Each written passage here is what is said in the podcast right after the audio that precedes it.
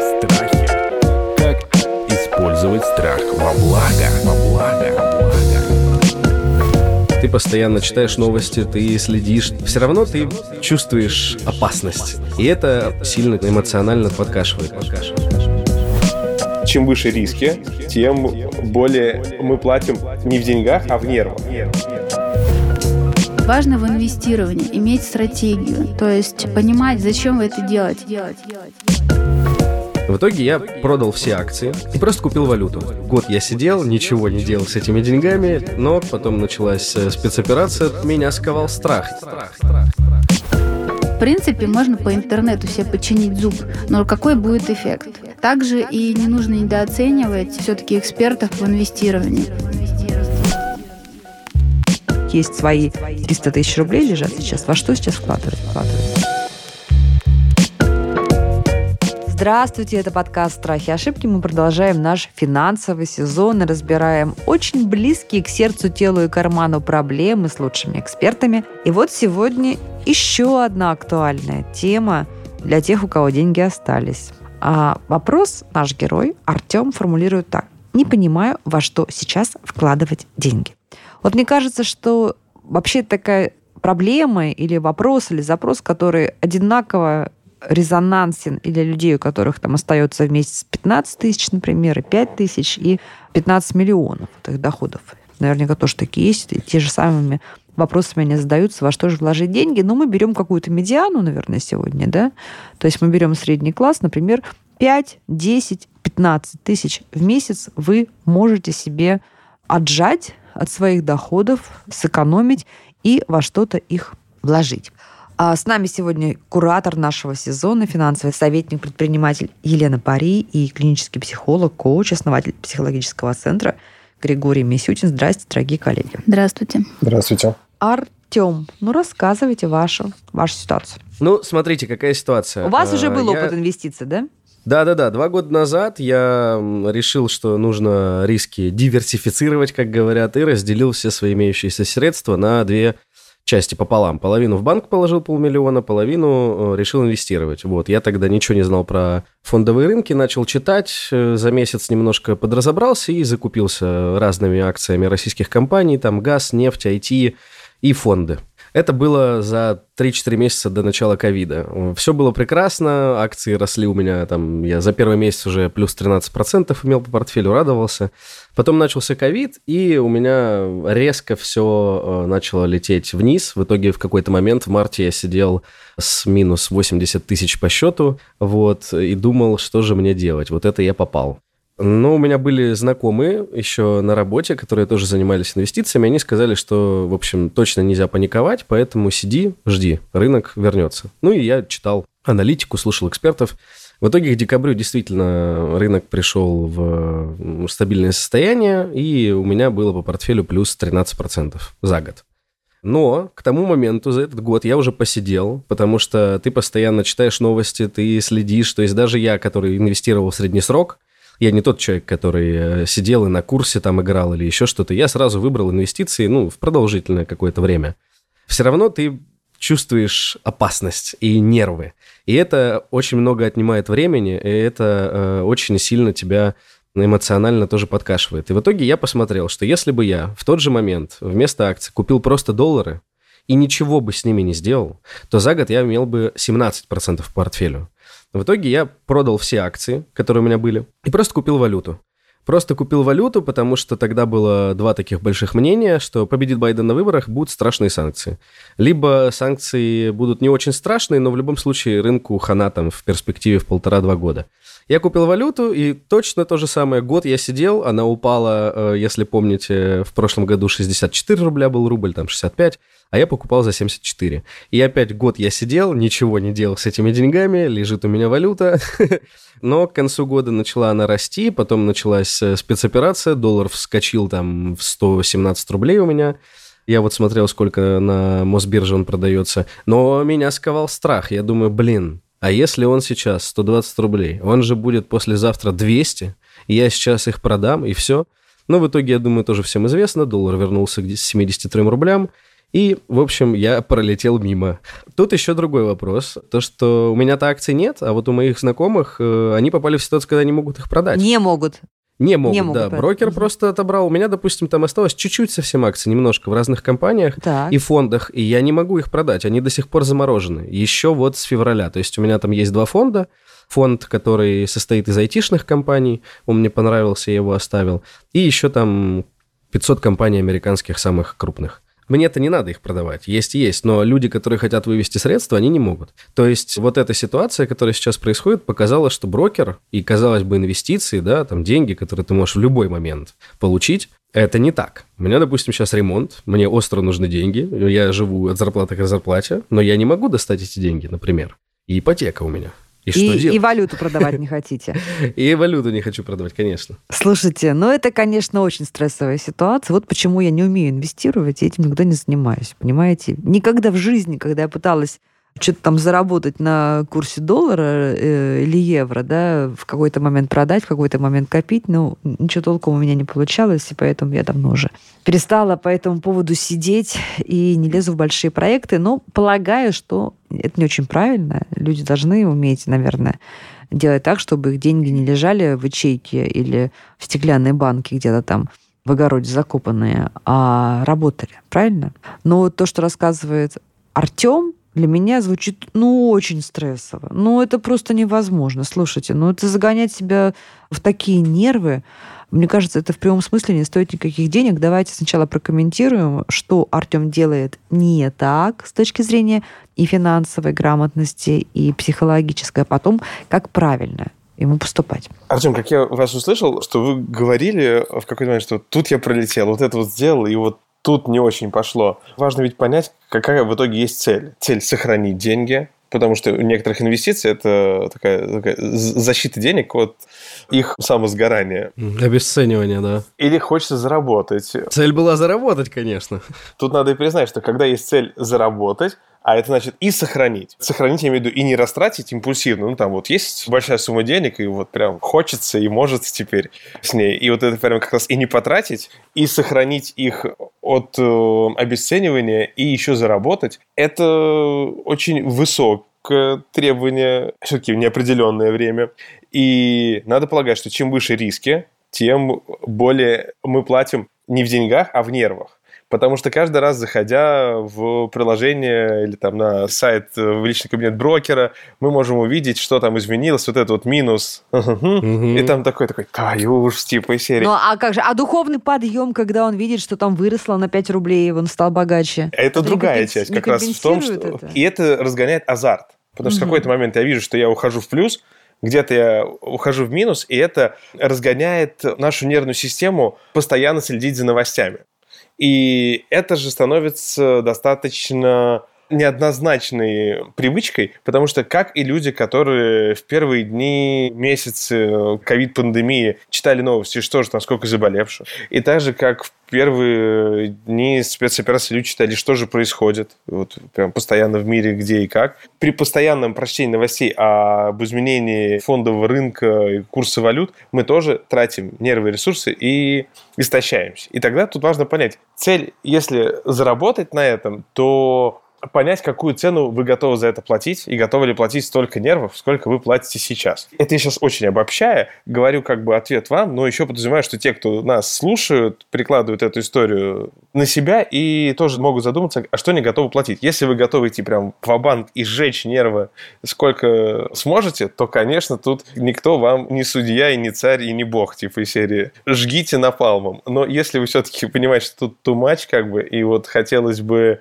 экономичнее и бережнее к себе, тогда важно подумать, может быть, и цель смягчить. Ну, то есть, как минимум не заработать, а сохранить. И это будет упрощение, конечно, цели, но оно сохранит нервы и вам, а ведь вам нужны на тот же самый ремонт. Ремонт – это и одно О, из да, таких это э, бедствий, стресс. которое происходит в незапланированном порядке. Ну что, хорошо, ход. Елена, давайте, с точки зрения финансовой грамотности, стратегии, тактики. Я вижу, что из-за этого хаоса отсутствие финансовой грамотности, отсутствие стратегии, отсутствие цели, Появляются страхи и потери. и отсутствие горизонта планирования и непонимание своей терпимости к риску возникает проблемы. Что такое Мне- терпимость к риску? Насколько вы готовы нести Терять. риск? То есть, да, вы готовы 5% потерять или при 5% вы будете рвать на груди волосы? То есть надо понять для себя, насколько вы там будете спокойно реагировать на ситуацию. Очень многие боятся, потому что... Почему? Потому что они не знают, что такое инвестирование. Артем, вот вы на кого обучались, сколько времени? Ну, первое образование у меня, я инженер, второе образование бизнес-аналитик. Вот смотрите, вы обучались на инженера, наверное, лет пять. Ну Да? да. И чтобы работать инженером, надо лет пять. Вот чтобы себе починить зуб, в принципе, можно по интернету себе починить зуб. Но какой будет эффект? Эффект будет э, непредсказуемый. Также и не нужно недооценивать все-таки экспертов в инвестировании. Вот я услышала, что вы поговорили с друзьями, вы посмотрели интернет, вы там что-то полистали книжку, да, и все.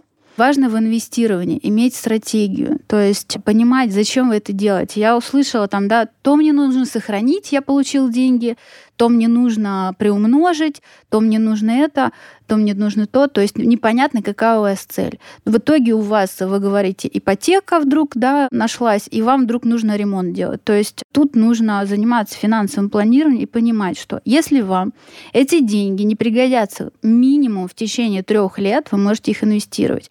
Если вы хотите инвестировать на год, два, то это уже вопросики. Если у вас есть подушка безопасности, то вы можете инвестировать. Если у вас нет подушки безопасности, вам не надо инвестировать. Вам нужно сначала разобраться, есть ли у вас стратегия инвестирования, для чего вы вообще инвестируете. Чтобы словить хайпа, да, вот это в казино поиграться, нервы пощекотать, либо у вас есть цель в данной ситуации, когда сейчас геополитика такая э, неспокойная, она уже неспокойна 8 лет, в принципе, это можно было проанализировать, и когда-то это все бабахнет. И тут нужно понимать, что вот вы говорите, я хоть что-то там диверсифицировал. Диверсификация на самом деле это в том числе и по брокерам, и по странам, да, юрисдикция, место, где находятся ваши деньги. То есть брокер, он, в принципе, должен быть и в другой стране, не только в России, учитывая нестабильность экономики России и учитывая вашу сумму, да, тут уже серьезная сумма от миллиона, да, э, я так услышала, то тут все-таки нужно подключать эксперта, если вы хотите гарантированно прийти к своему какому-то результату и защитить свои деньги. А если хотите поиграться, то вот, пожалуйста, вы имеете то, что имеете. Поэтому я бы вам порекомендовала все-таки потратить 10-15 тысяч на консультацию, разобрать свой портфель и выстроить стратегию и спланировать эти деньги более грамотно. К эксперту, для того, чтобы он мне рассказал, что и куда вкладывать, я не обращался. Но если я говорю, что я месяц в чем-то разбирался, то я действительно смотрел, какие есть компании на рынке, какая у них отчетность, какой сегмент они занимают относительно Отлично. своей области в России, какой сегмент они занимают в Европе, какие у них перспективы, какие у них проекты на этот год, на следующий год. Во-вторых, э, те деньги, которые я вкладывал там про ипотеку и про ремонт, я не трогал те деньги, которые у меня в инвестициях. То есть если я сказал, что я Отлично. полмиллиона вложил в инвестиции, я их не трогал. И ни на ремонт, ни на что. Я сказал, что если бы мне нужно было сейчас, я бы их не смог снять. Мгм. Вот те полмиллиона, которые у меня остались, которые из акций превратились в валюту, они также лежат. Я их не буду трогать. Это Мгм. мой там НЗ. Я его вообще не трогаю. Я это прекрасно понимаю. У меня еще и инвестиционный э, счет есть, вот этот ИИС, с которого деньги вообще нет смысла выводить 4 года, если я хочу получить налоговый вычет. А я хочу. То есть Да, часть да. денег я туда перекинул, я их вообще не Отлично, трогаю. Отлично. Поэтому там считать меня хомячком, ну, можно, конечно, но, по крайней мере, я считаю себя не очень хомячком. Потому что во все эти рисковые ситуации я такие в панику не входил, ничего не продавал, и ни, ни из одной акции я не вышел в минусе. То есть из всех я вышел в плюсе.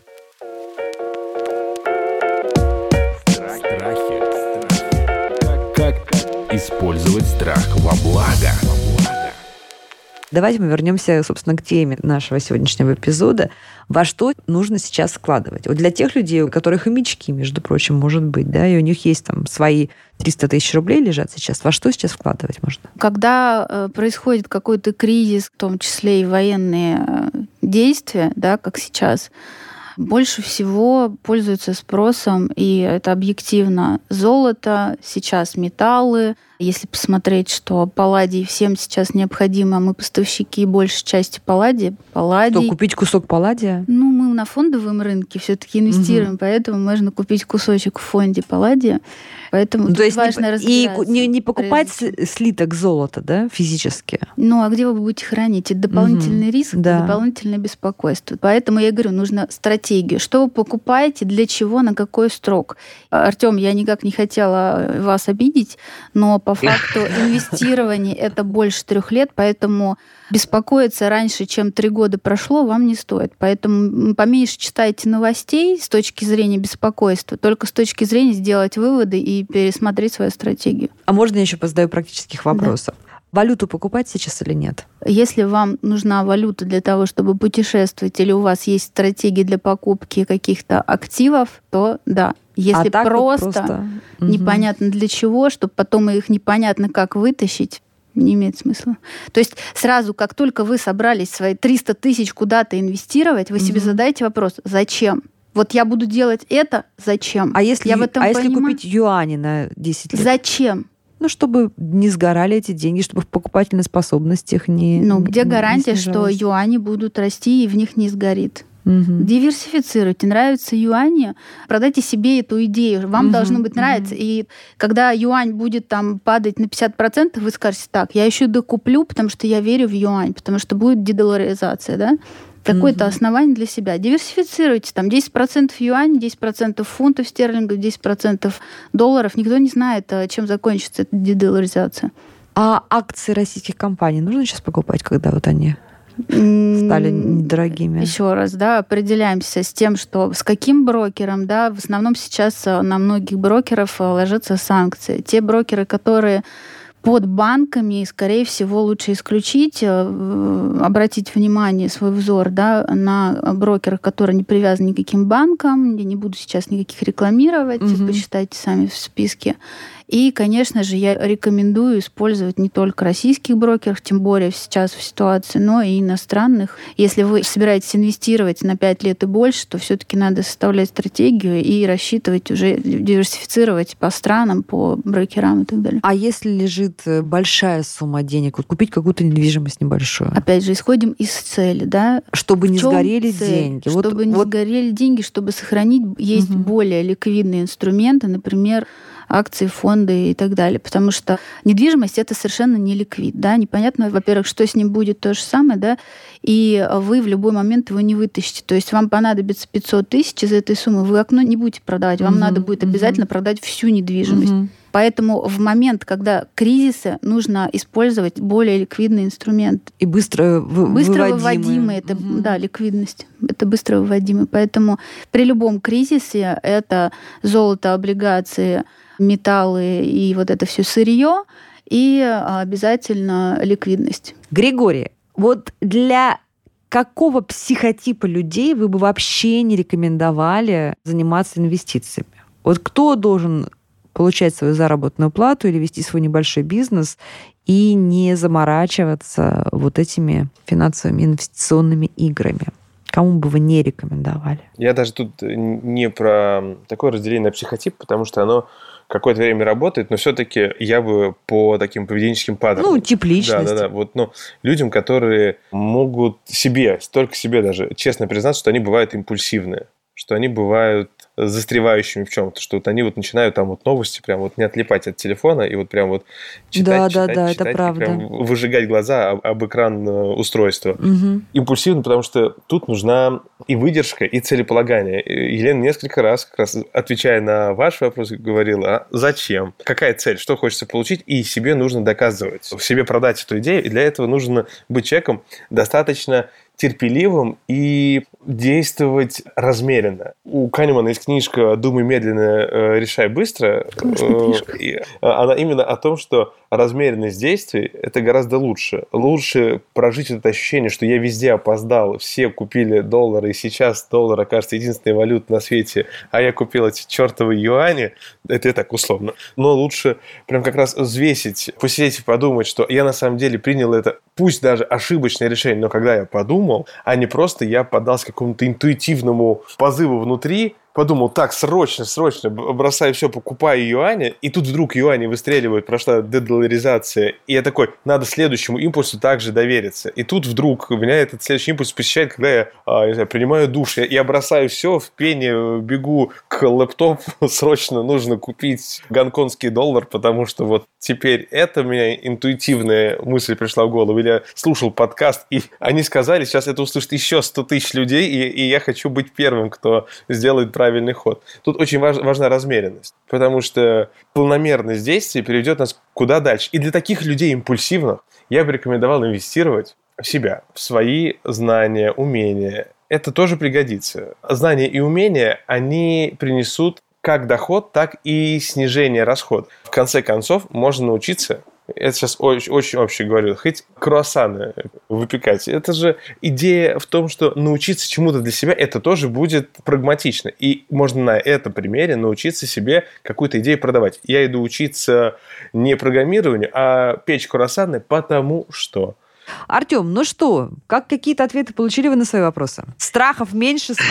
Да, как, какой там страхов меньше? Тут просто Григорий говорит, вот импульсивным людям нельзя инвестировать. А мне кажется, здесь э, можно было бы вот таким людям какоим я, наверное, может быть, себя бы даже причислил, но не в плане денег. Рецепт Елены. Вот Елена сказала, нужно обращаться к, и консультироваться со специалистами. Ну, то есть, почему бы человеку импульсивному а, не воспользоваться услугами человека, у которого, я как раз для которого сказать, профессия да. – это инвестиции. То есть, если я э, пошел по пути, у меня болит нога, сейчас я в интернете почитаю, как ее вылечить, но не пойду к врачу. И вот я вроде разобрался, но как бы да. Как разобрался, такой выхлоп и получил.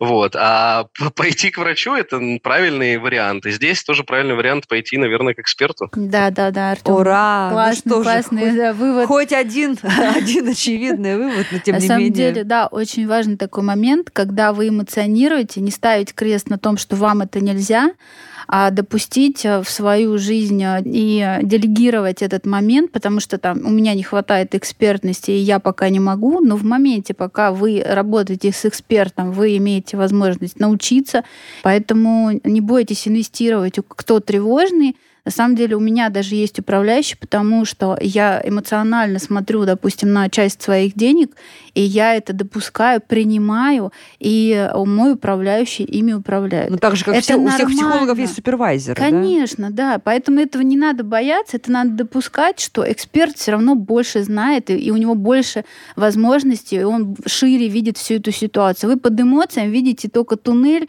в моменте, то, что понимаете, то, что знаете, и, и те, какие возможности у вас есть.